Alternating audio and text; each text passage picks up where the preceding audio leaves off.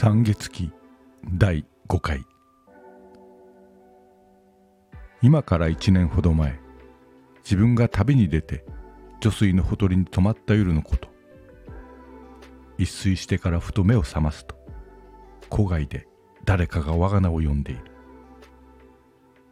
声に応じて外へ出てみると声は闇の中からしきりに自分を招く。覚えず自分は声を追うて走り出した。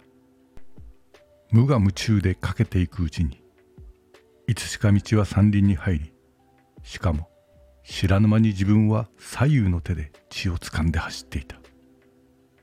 何か体中に力が満ち満ちたような感じで軽々と岩石を飛び越えていった。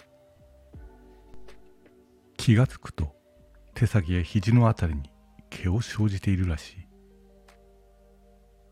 少し明るくなってから谷川に臨んで姿を映してみるとすでに虎となっていた。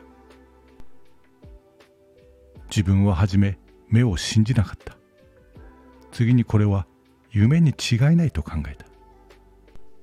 夢の中でこれは夢だぞと知っているような夢を自分はそれまでに見たことがあったから。